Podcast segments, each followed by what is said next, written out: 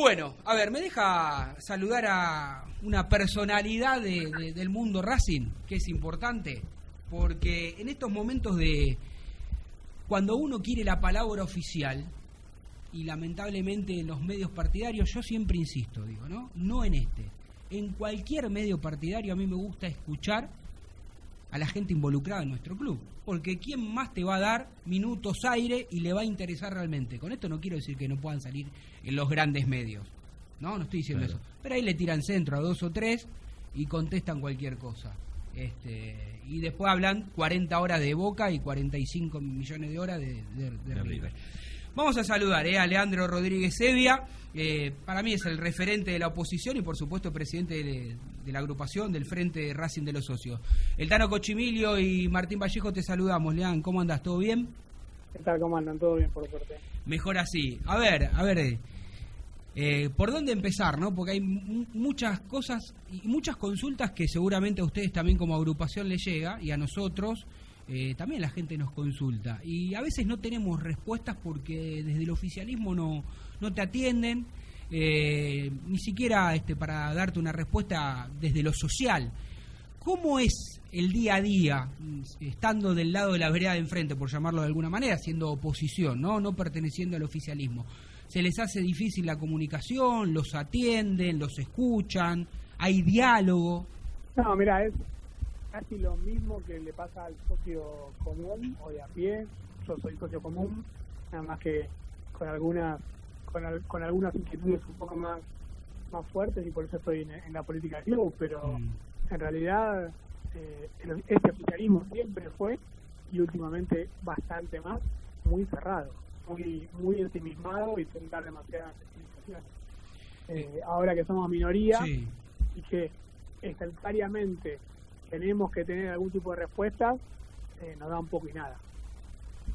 Eh, la participación, Leandro, la participación de la, de la minoría, eh, ¿cómo, cómo, la podemos modificar eh, a, modo a modo estatuto? ¿Está planteado eso? Porque parece, parece que prácticamente muy poco juego tiene ¿no? dentro de la política del club.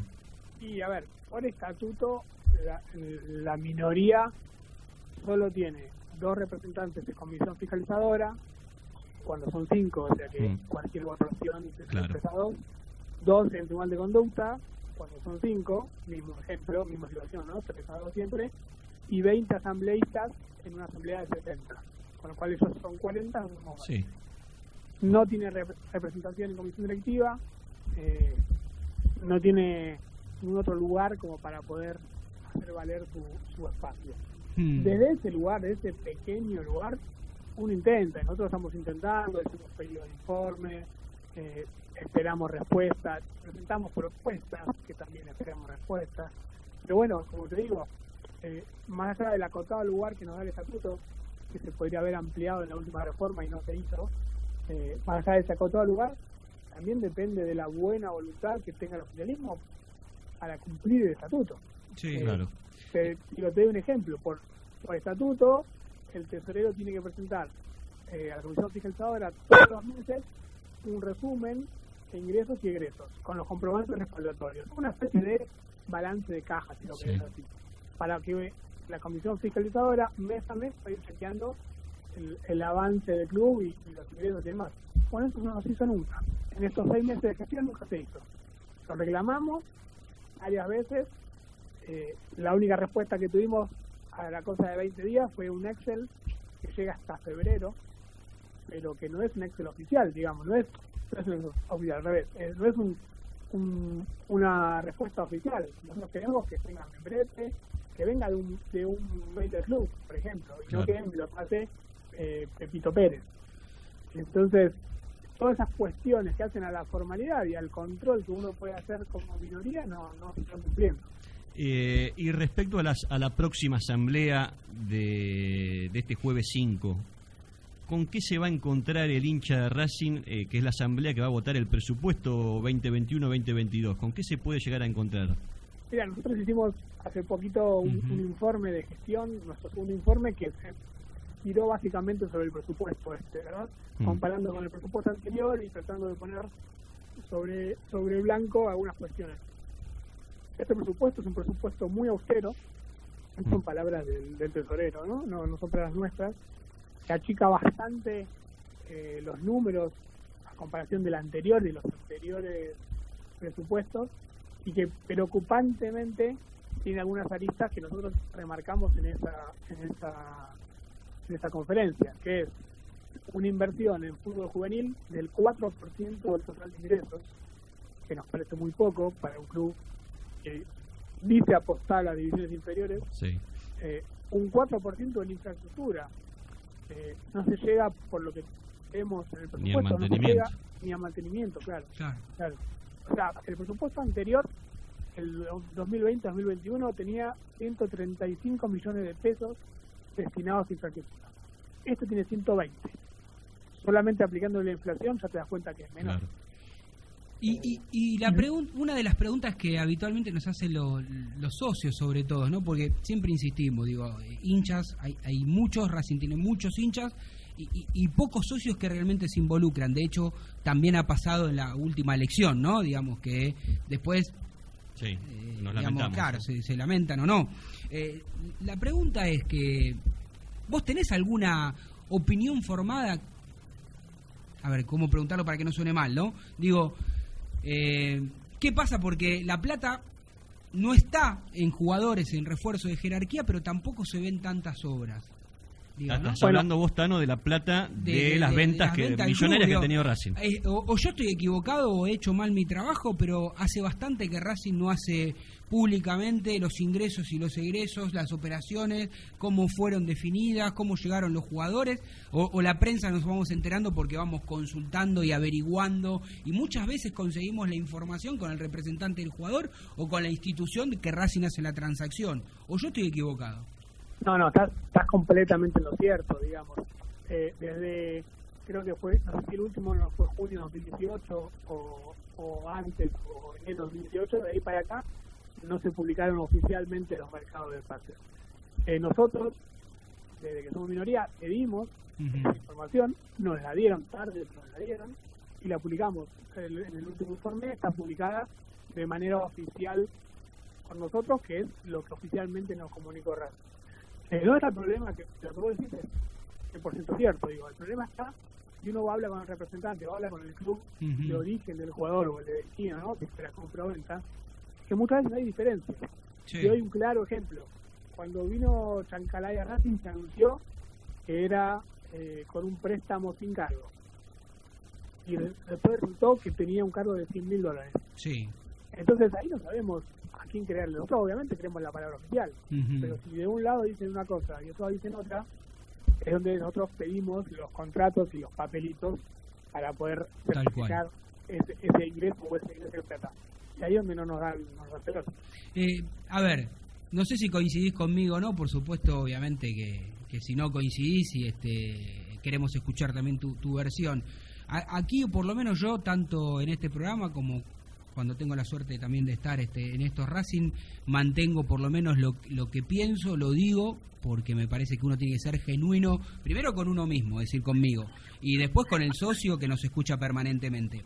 Eh, digo, esta, este último, esta última elección, Blanco la ganó más que nada por lo que había hecho al principio de su gestión, que fue acomodar el club, y después Racing consiguió algunos títulos, por supuesto, y porque también, digo, la oposición, no había una oposición que se entienda, ¿eh? digo, seria, constante, y recién ahora aparece una oposición que intenta hacerlo con, con voz a la cabeza. Eh, mira, yo creo que la ventaja, la gran ventaja que tiene que tiene la gestión de Blanco es que tiene un gran trabajo de, en los medios nacionales, más y demás, de referenciarse siempre en los años 90 y de el principio del 2000. Entonces, cuando uno se referencia en el peor Racing, eh, eso es Disney. Mm. Y lo, habrás escuchado un montón de veces. Sí, y sí. dicen, no, ahora es Disney Racing, porque Racing se cobre, Racing no hay necesidades policiales. Y es verdad, si vos te referencias en los peores momentos de tu vida, cuando hablas un poquito mejor, decís, puto, va a bien.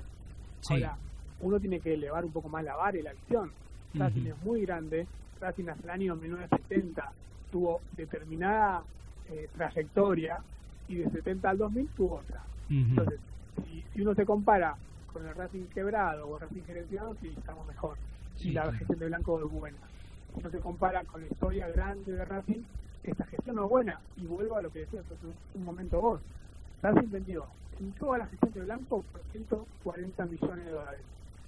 ¿Cuánto, ¿Cuánto que salió cortado? 140. 140. 140. millones de dólares.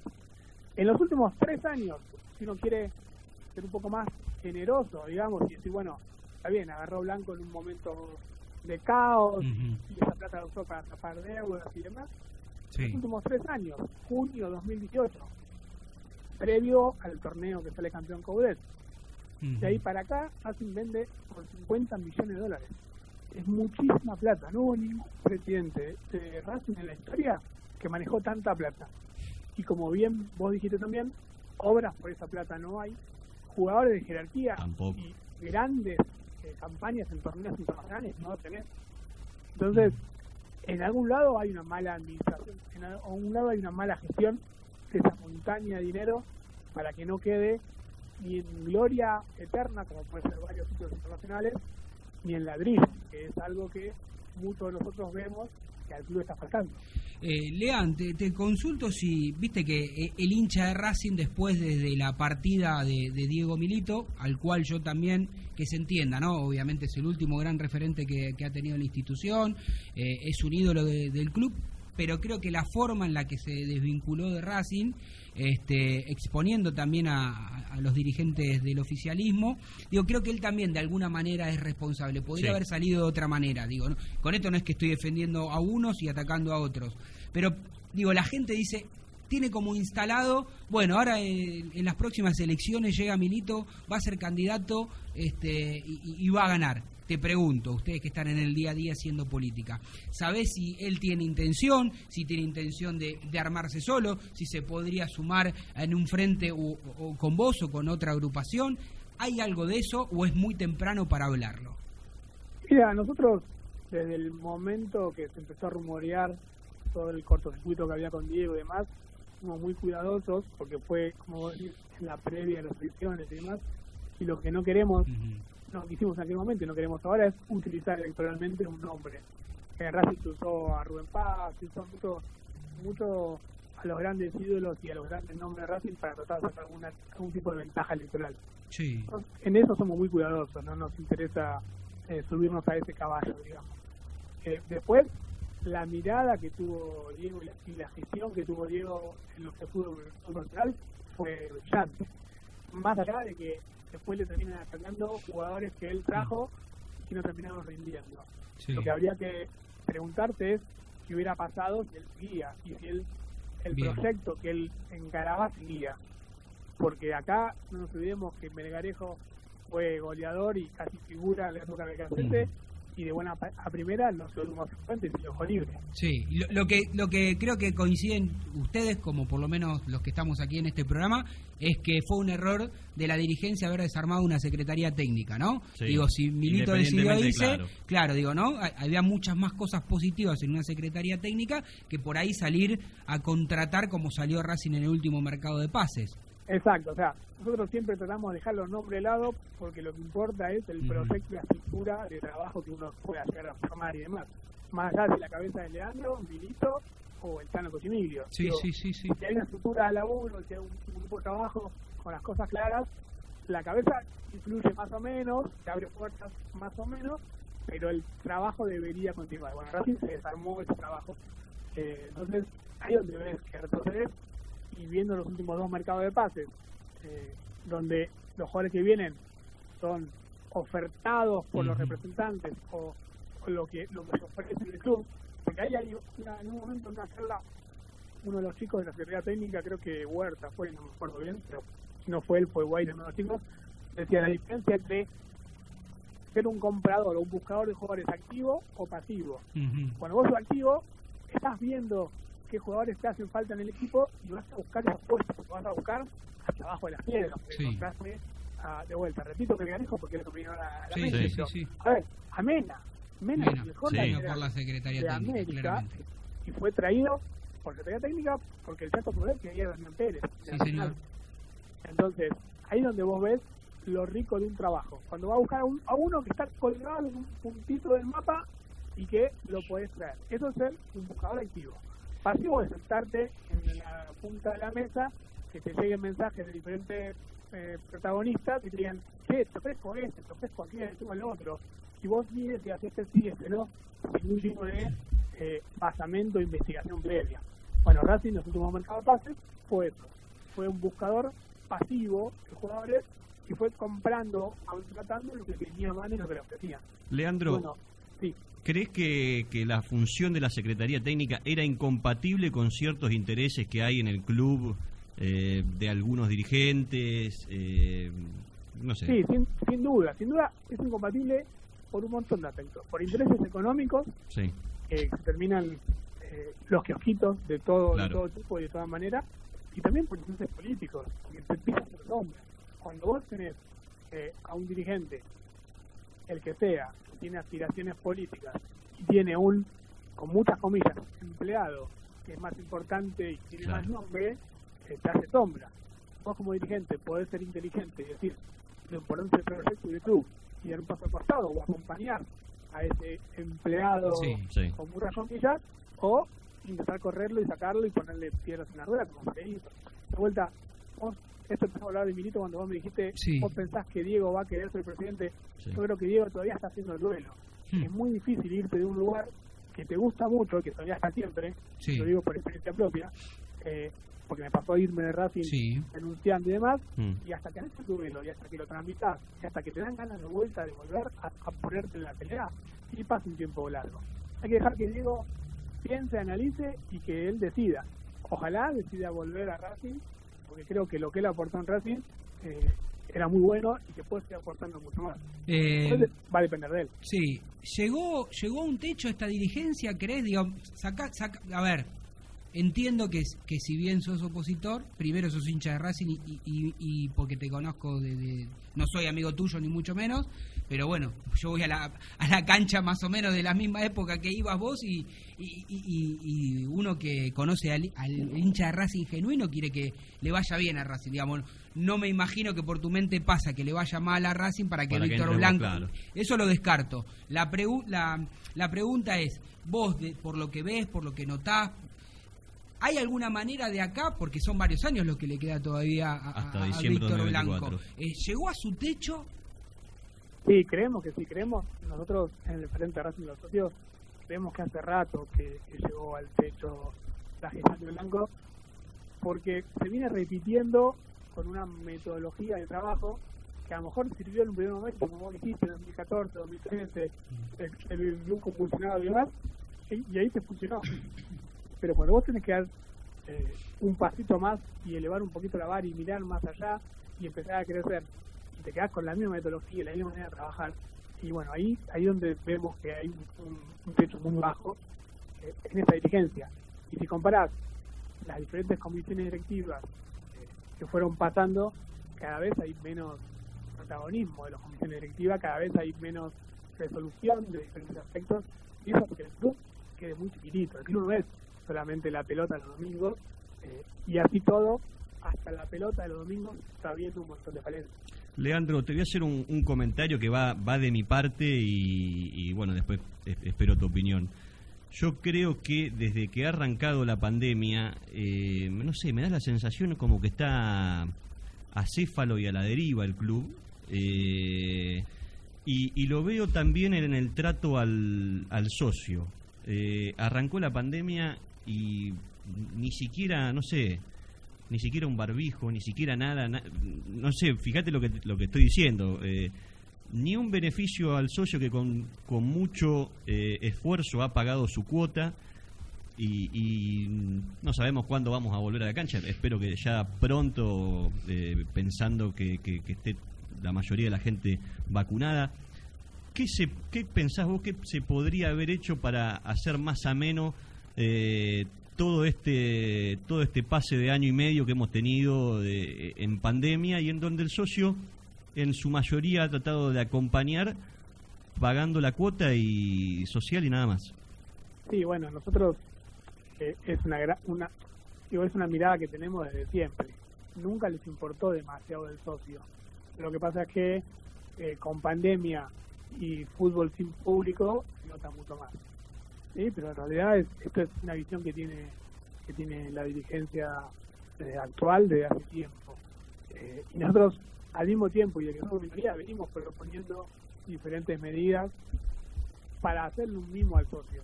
Cuando digo un mimo, es un mimo. Nada, nadie nos va a devolver claro. hasta que sanitariamente se pueda. El, tema de ir a la cancha, de rozarte con la gente al lado y poder cantar, saltar, eh, eso no te lo devuelve nadie hasta que la pandemia lo permita. Ahora, eh, descuentos en la academia, eh, mensajes por, por WhatsApp de jugadores. Abrirle Racing Play, que en su momento, bueno, ahora dicen que lo cierran, pero me lo podrías haber abierto. A, ver, abrirlo, exactamente. Hay un montón de, acciones que puedes hacer de vuelta para hacer un mismo al socio, que es el verdadero dueño del club, el que está bancando un montón eh, el tema de pagar la cuota y demás. Nosotros presentamos, esta última conferencia que hicimos, un, un plan que se llama Volver al Equilibrio, que plantea un montón de puntos entre aquellos socios que tuvieron que dejar de pagar porque la pandemia sí. tuvo un montón de trabajo y otros que tuvimos la suerte de poder seguir pagando. Sí, señor. Para los diferentes tenemos diferentes beneficios de categoría. Eh, eso, de vuelta, no es plata para no, no tiene que ver con plata, tiene que ver con lo simbólico. Con lo simbólico que un club del que sos hincha, que si soy hincha tu papá, tu abuelo y demás, te haga determinada mención o determinada caricia al alma en tiempos muy difíciles para todo el mundo. Entonces, eh, creo que eso son cosas, cuestiones que no se pueden dejar pasar y que esta dirigencia obviamente no, tiene cuenta. Leandro, me quedaron más de 10 preguntas para hacerte, no me queda más tiempo, porque ya, se viene, ya, ya, ya, se viene la, la gente de San Lorenzo y así que te la... Te, te, convoco en otro momento, te convocaremos seguramente de acá a fin de año para, para seguir hablando de, de Racing y de las propuestas, ¿te parece? claramente, no hay nada más lindo que hablar de Racing, así que cuando quieran ahí estaremos. Muchísimas gracias. Leandro, una última cortita. Eh, para este jueves de la asamblea, eh, quería aclarar esto, ¿el socio de Racing aún está a tiempo de poder concurrir? No se sabe, mira cómo será, que todavía no dijeron de qué manera puede concurrir el socio, si es con lista previa, si es de llegada. Faltan 72 horas y todavía el socio Racing no sabe cómo asamblea. Bueno, mamita. Eh, fuerte abrazo. Así pasaba entonces Leandro Rodríguez Evia, hoy el referente de, de la oposición ¿no? y de la primera minoría. Eh, insisto, acá los dirigentes de Racing, Víctor Blanco a la cabeza y cualquier miembro de comisión directiva tienen los micrófonos abiertos porque lo que nosotros queremos es informarle al socio, al hincha, tanto de la voz oficial como de la vereda de enfrente, por llamarlo de alguna manera, pero en realidad todos estamos en la misma vereda porque todos somos de Racing, ¿no? Exactamente.